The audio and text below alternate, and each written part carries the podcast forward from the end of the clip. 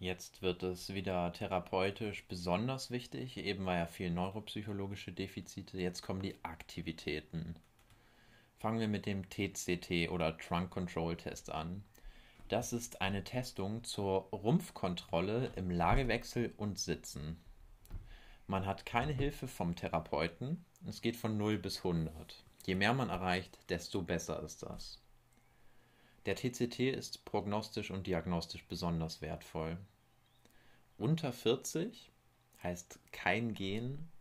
40 bis 49 heißt die Hälfte ist gehfähig und über 50 sind alle gehfähig nach 18 Wochen bei Testung in der Frühphase. Das heißt, man testet denjenigen früh nach dem Schlaganfall mit dem TCT und hat dann diesen Wert. Unter 40 kein Gen, 40 bis 49 Hälfte gehfähig und über 50 alle gehfähig nach 18 Wochen bei Testung der Frühphase. Also es gibt vier Items dabei. 0, also jetzt mal die Auswertung. 0 ist nicht durchführbar, überhaupt nicht. 12 heißt es geht, aber mit Kompensation der nicht paretischen Seite, äh, mit der nicht betroffenen Seite. Und 25 ist ohne Kompensation. Die Items sind das Drehen auf die paretische Seite aus der Rückenlage, dann Drehen auf nicht paretische Seite und das ist oft der Knackpunkt, aus dem Liegen in den Sitz hier ist es zum Beispiel, wenn man sich mit dem Bettgeigen, Laken oder irgendwie hochzieht, ist halt auch eine Kompensation, also diese 12 Punkte. Und Sitzballons bei 30 Sekunden. 12 Punkte, wenn man halten, wenn derjenige sich halten muss. Das wäre dann wieder eine Kompensation. Ja, wie gesagt, prognostisch ist das Ganze auch eine sehr gute Sache. Als nächstes auch wieder Aktivitäten kommt der FESI. Das ist der Fragebogen zur Sturzangst oder False Efficiency Scale. Das 16 Aktivitäten kann man entweder im Interview machen oder denjenigen selbst ausfüllen lassen. Bei diesen 16 Aktivitäten äußert der Testende seine Bedenken von keinerlei, das sind 1, bis große Bedenken, das ist 4, also geht von 1 bis 4. Es geht um Haushalt, Anziehen, Mahlzeiten, zum Telefon gehen, auf unebenem Boden gehen, Steigung etc. Ja, es geht auch dabei, also das kann man erwähnen, das Postfall-Syndrom, das ist psychisch und körperlich ein unsicherer Gang, festhalten und vermeiden vom Gehen, vielleicht auch je nachdem, wo das Problem liegt. Und dadurch hat derjenige weniger Lebensqualität. Das kann man halt nutzen, um auch das Problem zu finden, ob es vielleicht auch psychisch verankert sein kann im Sinne der Sturzangst und als Verlaufskontrolle oder auch Ziel, die Sturzangst zu mindern durch Therapie.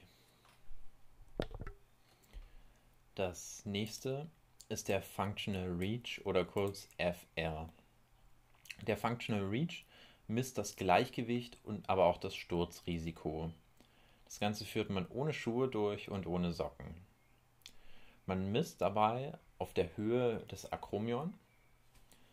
Man hebt einseitig horizontal den Arm und dann soll, wird der Patient aufgefordert, so weit nach vorn zu gehen mit der Hand, ohne einen Schritt zu machen. Er hat zwei Probeversuche und drei Testversuche. Also insgesamt fünf, aber drei, die wirklich zählen.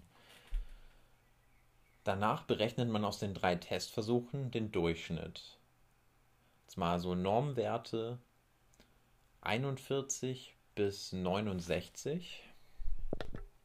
Also das war jetzt das Alter 41 bis 69. Die Frauen 33,1 cm weit kommen die dann nach vorn. Also man misst natürlich auf Höhe des Akromions, aber da, wo der Finger vorher ist. Und dann guckt man, wie weit die Finger sich nach vorn schieben. Und bei Frauen, die kommen 33,1 cm weit plus 5,3, also plus minus. So die Abweichungen. Und die Männer kommen 35,8 cm weit, also ein bisschen weiter. Aber auch hier plus minus 5,3 cm. Jetzt kommen Menschen, die 70 bis 87 sind. Da kommen die Frauen 25,2 cm plus minus 8,4 cm. Die Männer 31,7 plus minus 3,8 cm. Den Normwert würde ich mir jetzt hier nicht unbedingt merken. Einfach, worum es hier geht, dass man drei, zwei Probeversuche, Testversuch macht, die Durchführung. Das ist so das Wichtige.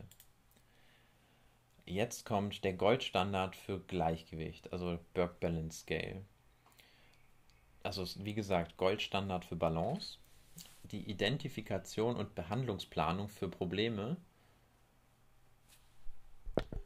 Also Identifikation und Behandlungsplanung für Probleme, gerade im Gleichgewicht, kann man genauer herausfinden, wo es denn scheitert. Man muss dazu sagen, für schwer Betroffene nicht besonders empfindlich, weil sie recht schwierig ist. Es geht um Stabilität, Haltungsreaktion und Gleichgewichtsreaktion mit 14 Items. Also nochmal auf gut Deutsch, es gibt 14 Items, mit denen misst man die Stabilität, die Haltungsreaktion und Gleichgewichtsreaktion. Das Ganze dauert recht lang, 15 bis 20 Minuten. Jetzt nochmal zur Außenwertung, das ist wichtig. Unter 45 Punkte hat man ein erhöhtes Sturzrisiko. Mehr als sechs Punkte gelten als Veränderung, also wenn man es als Retest macht oder als Evaluation. Und es gibt eine Orientierung für Hilfsmittel. Ohne Hilfsmittel gehen kann man mit 50 Punkten. Es sei vielleicht nochmal gesagt, es gibt 56 Punkte. Es geht ja von 0 bis 4 und es gibt 14 Items, daher insgesamt 56 Punkte. Also zu den Hilfsmitteln. Ohne Hilfsmittel gehen kann man mit 50 Punkten. Ein Handstock 45 bis 48 innen und außen. Also soll man einen Handstock nehmen. Ein Rollator so bei 33,1. Zu Hause leben 45 Punkte. Für ein Reha-Zentrum 31,2 und für ein Spital 8,6. Und die oben genannten sind Durchschnittswerte. Also das sind grobe Orientierungen. Wenn man überlegt, welchem Patienten man welches Hilfsmittel verordnet, kann man die Burke Balance Scale durchführen und dadurch begründen, ob er zum Beispiel zu Hause leben kann, ob er einen Handstock oder einen Rollator braucht, solche Dinge. Ah, Nochmal kurz, es gibt 56 Punkte und unter 45 sind ein erhöhtes Sturzrisiko. Und im Schnelldurchlauf nochmal ohne Hilfsmittel gehen mit 50, Handstock innen und außen 45 bis 48, Rollator 33,1, zu Hause leben 45, Reha-Zentrum 31,2 und Spital 8,6. Ja, meine kleine Erklärung oder ein paar Beispiele. Das erste Item ist Aufstehen von einem Stuhl. Null ist, wenn derjenige Hilfe braucht. Mit minimaler Hilfe ist es eine 1. 2 sind einige Versuche mit, Hein ha mit Handeinsatz. 3 ist Einsatz der Hände und 4 ist ohne Hände. Das heißt hier auch, ne, je mehr Punkte, desto besser hört man. So. Aber ich will jetzt nicht zu jedem Punkt die Bepunktung sagen. Daher Aufstehen ist das erste Item. Das zweite ist Freistehen, zwei Minuten. Drittens Sitzen ohne Hilfe, zwei Minuten. Fünftens Transfer Stuhl zu einem Stuhl, der gegenübersteht. Sechstens geschlossene Augen im Stand, also in etwa der Romberg könnte man sagen, allerdings hier nur für 10 Sekunden statt 20.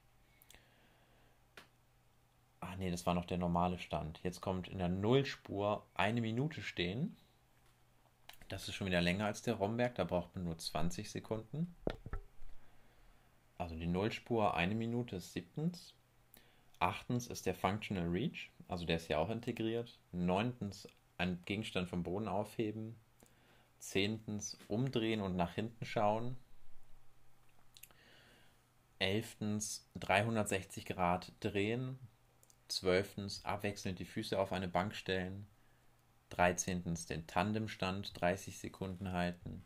Vierzehntens den Einbeinstand 10 Sekunden halten. Ja, Und das war's schon.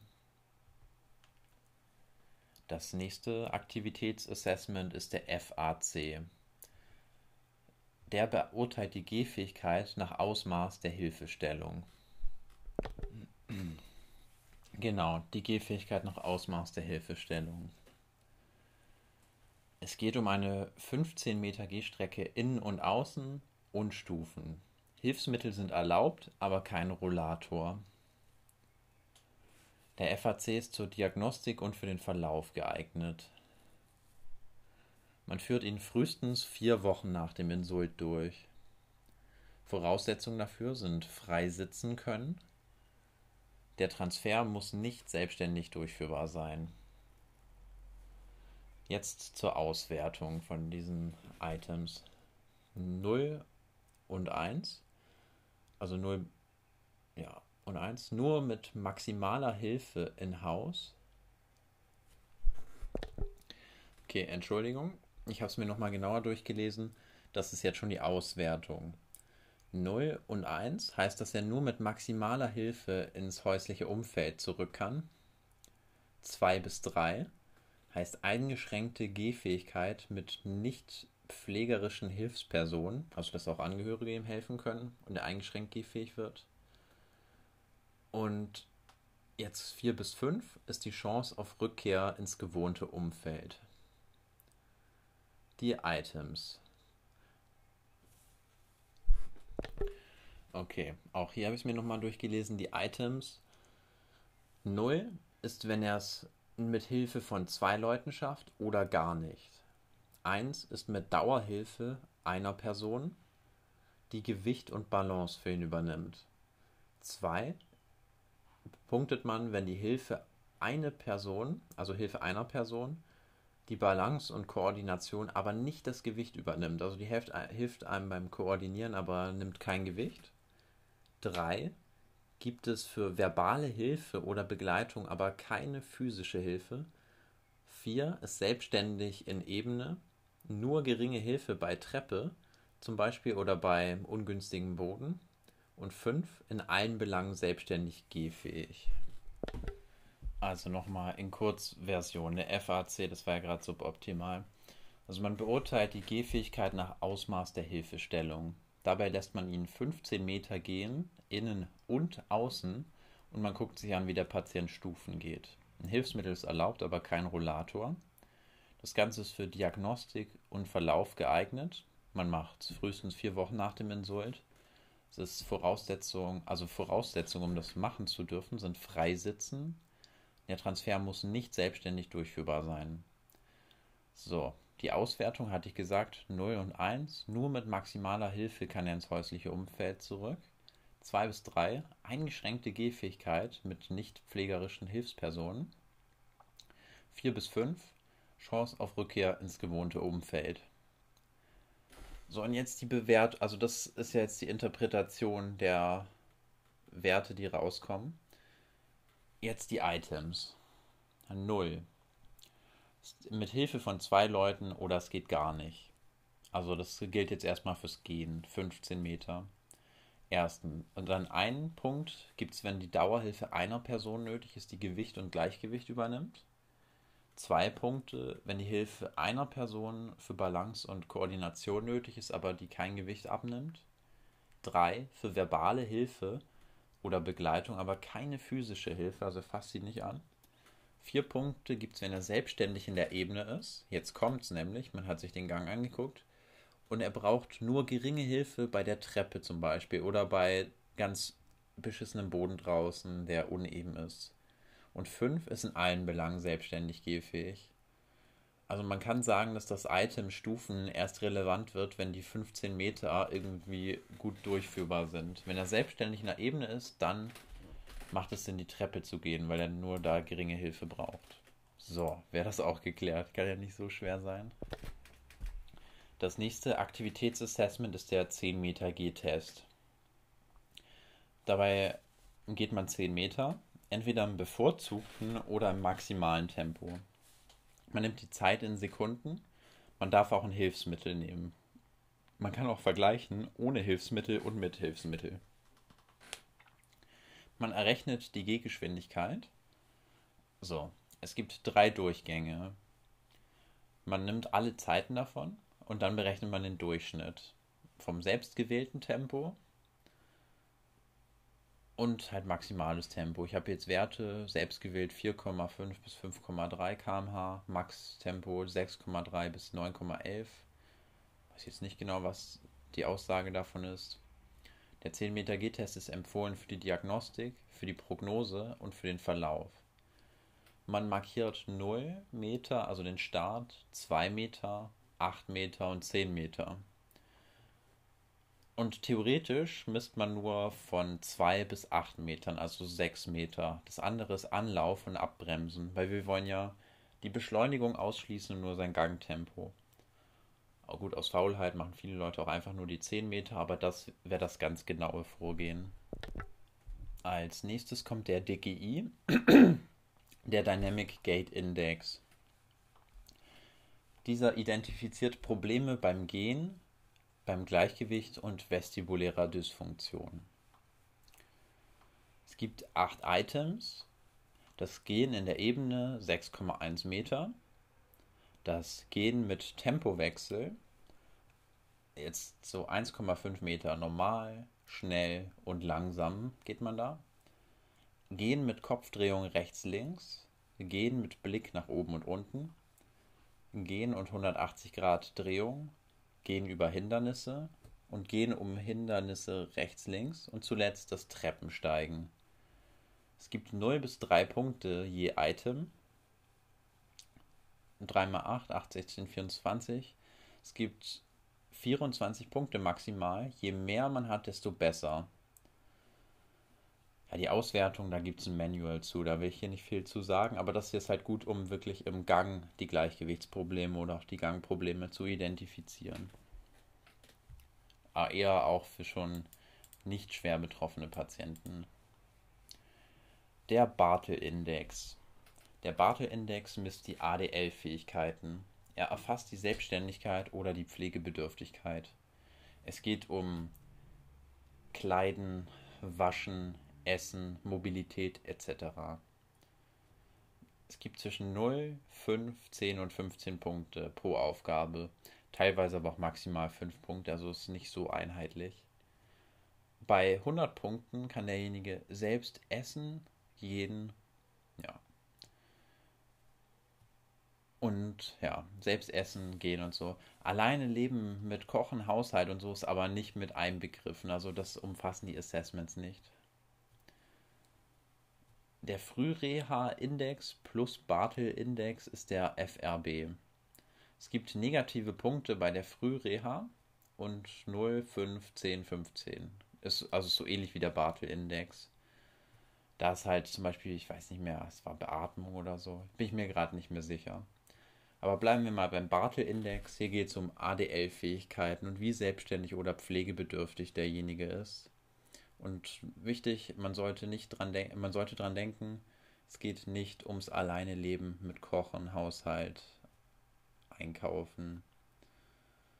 Der, denn es, hier geht es nur um ADLs Kleiden, Waschen, Essen, Mobilität. Also wie gut derjenige, ich sag mal, im Krankenhaus klarkommen würde.